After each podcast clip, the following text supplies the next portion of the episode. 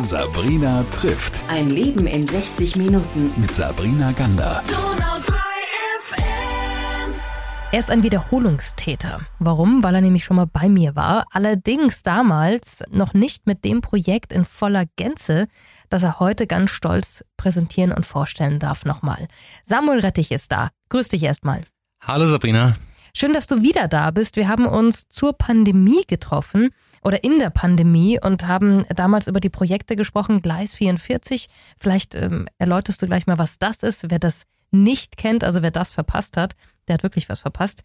Ähm, und dann sprechen wir auch noch über das, was durch die Pandemie eigentlich einen absoluten Turbo bekommen hat. Also fangen wir mal an mit Gleis 44. Was machst du da? Genau, Gleis 44, das ist ein altes äh, Gebäude von der Deutschen Bahn, äh, direkt hinterm Bahnhof, äh, bunt angesprayt ähm, wo wir ein Kultur-Zwischennutzungsprojekt ähm, seit nunmehr auch schon fünf Jahren, äh, war eigentlich auf drei Jahre ausgelegt, aber irgendwie, wie es immer so ist, äh, geht es dann doch länger, äh, wo wir ein Kulturzwischennutzungsprojekt machen mit äh, Clubpartys, mit Technomusik, mit äh, wilden Kunstausstellungen, äh, Flohmärkten mit DJs, äh, aber auch mal Klassikkonzerten oder äh, vielen politischen Veranstaltungen. Alles, was so ich sag mal, die Zielgruppe 18 bis äh, Mitte 30 und natürlich aber auch immer gerne äh, drüber äh, so bewegt. Und da versuchen wir einfach generell in Ulm ein bisschen, ich sag mal, subkulturelle Energie in die Stadt zu bringen. Das ist aber sehr schön formuliert. Äh, Samuel, wie alt bist du jetzt? 25. So, also mit 20 ging das los. Das muss man sich jetzt mal echt vor Augen führen. Da warst du richtig jung noch, bist es immer noch, aber trotzdem, mit 20 haben andere ganz andere Sachen im Kopf und gehen dann vielleicht mit einem Backpack durch Thailand oder so. Warum hast du das gemacht? Warum ist dir das so wichtig auch? Also ich war tatsächlich auch mit dem Backpack unterwegs äh, davor. Waren, Wann mit zwölf? Äh, nee, mit 19 waren wir vier Monate in Indien mit dem Backpack unterwegs. Äh, okay. Äh, das war auch richtig cool. Dann kam ich zurück, äh, hatte schon meinen Studienplatz. Gleich eine Woche nach Rückkehr bin ich dann aus Ulm weggezogen. Und vor unserer Reise hatten wir in Ulm aber auch schon öfters Veranstaltungen, Partys und sowas organisiert. Und das hatte mir total Spaß gemacht. Dann bin ich tatsächlich zum Studieren gegangen und habe nach drei Tagen, ist auch ein ja, Negativrekord äh, nach drei Tagen mein Studium geschmissen und gesagt, hey, ich muss zurück nach Ulm und ich habe so Lust da äh, Projekte zu machen. Und hat erstmal gesagt, ich bleib jetzt äh, noch mal sechs Monate in Ulm und dann gehe ich zum, was war jetzt zum Sommersemester, zum Wintersemester wieder studieren. Ja, und inzwischen sind äh, fünf Jahre draus geworden. Und der Bub hat nicht studiert. Genau. Ich finde es nämlich großartig, dass du einfach diesen Weg gegangen bist und auf dein Bauchgefühl gehört hast. Und das zeigt sich ja immer wieder, das ist dann auch richtig. Aber nichtsdestotrotz gab es irgendwann mal Zweifel bei dir, dass du gesagt hast, ah, vielleicht sollte ich dann doch was anderes nochmal machen, so, ne? Irgendwie, so früher hat man gesagt, geh doch irgendwie in die Lehre, mach noch irgendwas.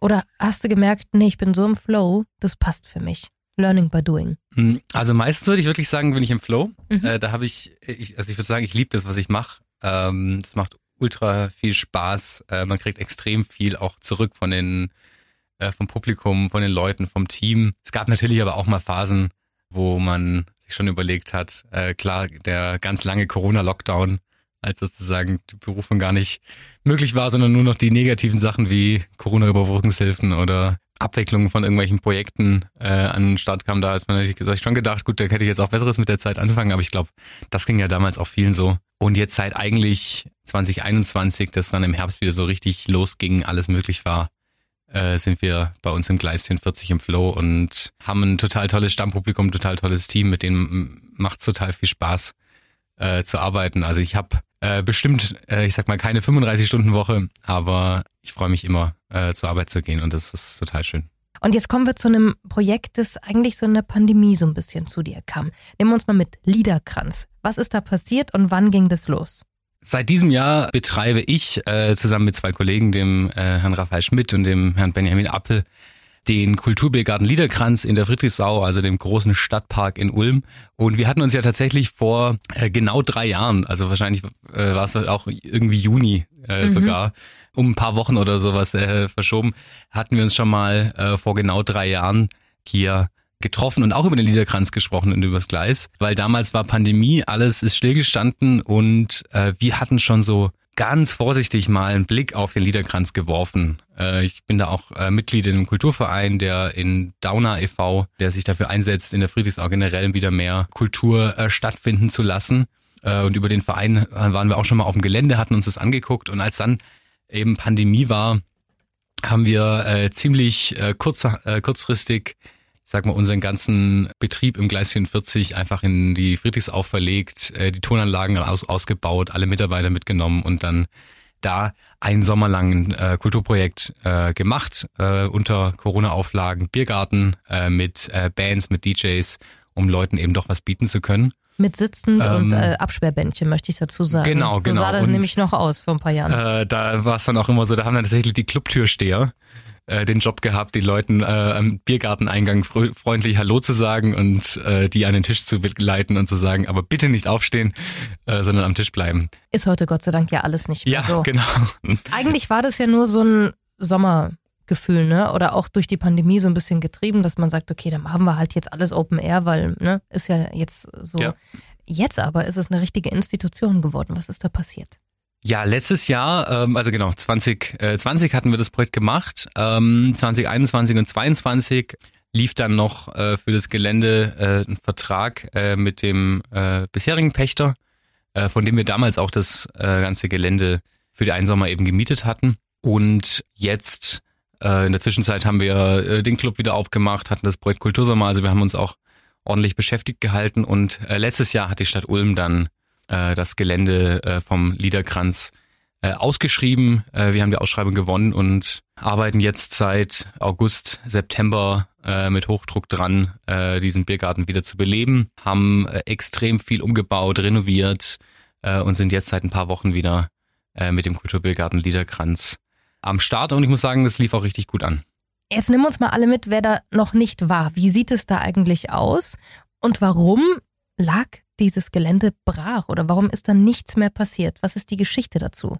Also, äh, wie kann man den Liederkranz am besten beschreiben? Ich glaube, das eindrucksvollste ist die große äh, Klangmuschelbühne am äh, Ende. Das heißt, wenn man reinkommt, sieht man ganz hinten so ein, wie gesagt, 100, 120 Jahre altes äh, Gebäude mit einer eingebauten Bühne in so einer Kuppel.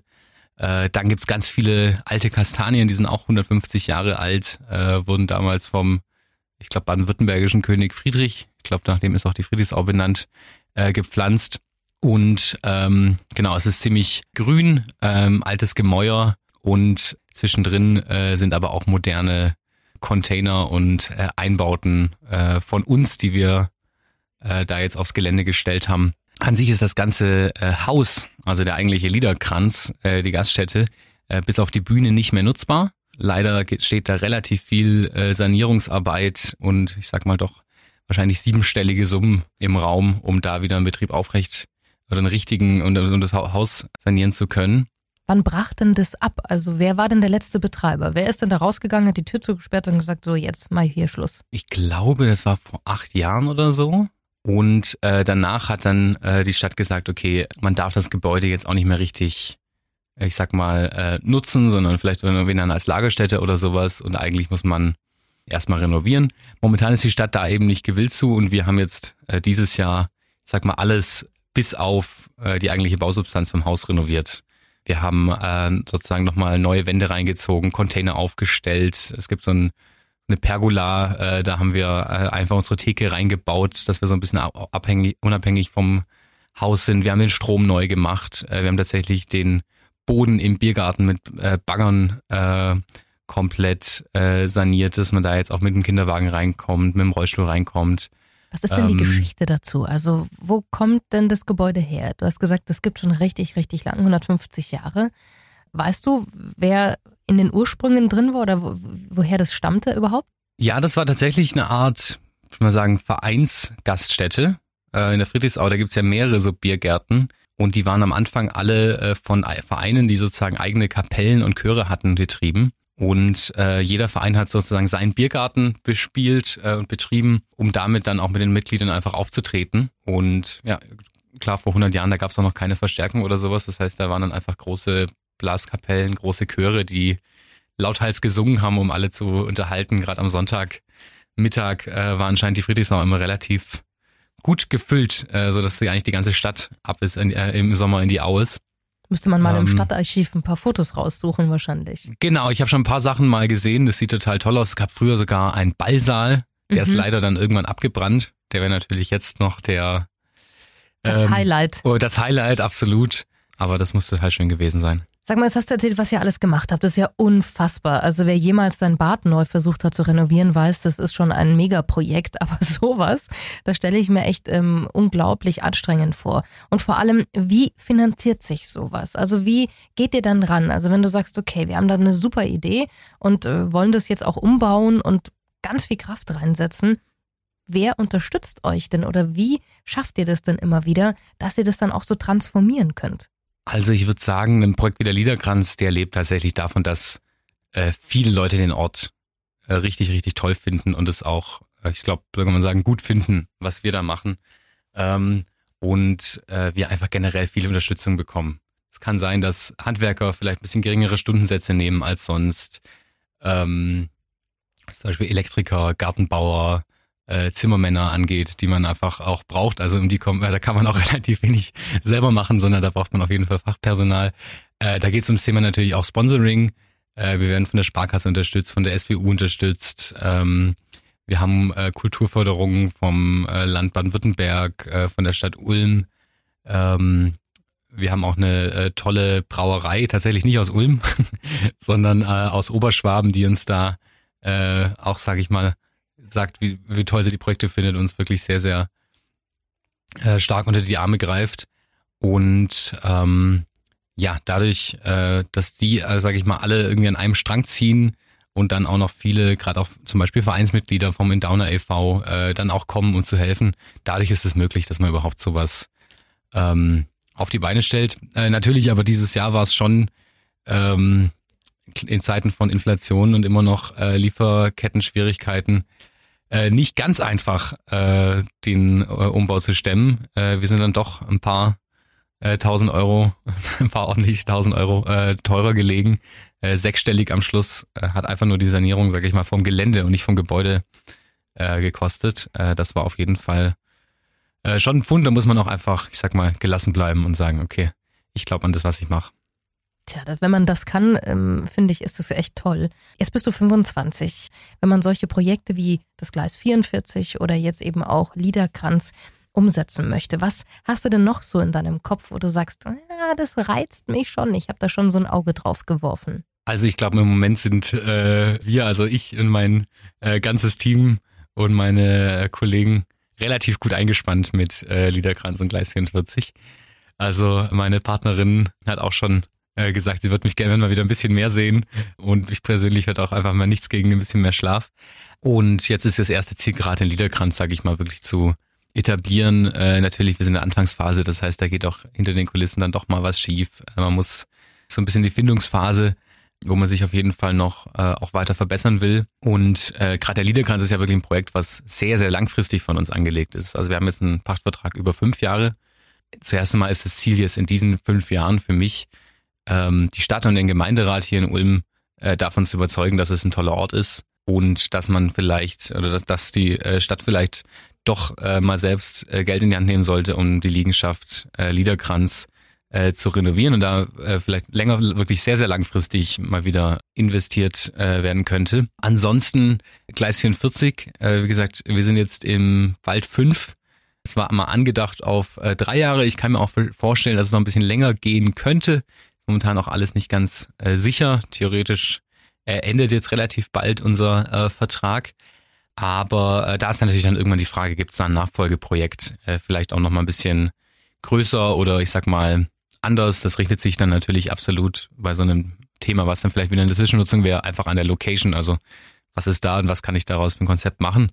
Da haben wir schon ein, zwei Anfragen laufen, aber äh, genau, da kann ich leider noch nichts ja, sagen. Ja, da grinst er ganz breit. also ich wusste, es gibt da noch irgendwas, was du natürlich heute nicht verrätst, aber da bleiben wir dran. Wie leicht und wie zugänglich sind denn hier so die Behörden, wenn ihr ankommt und sagt, hey, da hinten steht ein Kraftwerk leer, da würden wir gerne was machen. Jetzt mal einfach so in die Tüte gesprochen. Also wenn ihr ein Gelände, wenn ihr einen Ort seht und wenn ihr sagt, hey, da ist eine ganz tolle Idee bei uns und wir würden da einfach ein bisschen was machen, du hast vorhin gesagt, Subkultur reinbringen. Wie ist es denn dann tatsächlich bei uns? Ist es leicht? Sind die offen? Gibt es da ein offenes Ohr für sowas? Also äh, man sagt ja oft, dass Ulm eine äh, kleine Großstadt ist, äh, eine kleine schwäbische Großstadt und ich finde, damit, wenn man sich das so vor Augen führt, kann man sich schon ganz gut äh, denken, äh, wie hier in Ulm die Behörden drauf sind. Äh, prinzipiell muss ich wirklich sagen, es ist oftmals echt äh, toll, wie zum Beispiel gerade im Liederkranz, wie viel Unterstützung wir äh, auch, sage ich mal, von Seiten der Verwaltung äh, kriegen. Da ist eigentlich immer ein offenes Ohr da. Äh, gerade die Amtsleitungen nehmen sich auch gerne mal Zeit äh, und sagen, okay, das sind Projekte, die für die ganze Stadt wichtig sind. Wir gucken, dass wir euch da anschieben.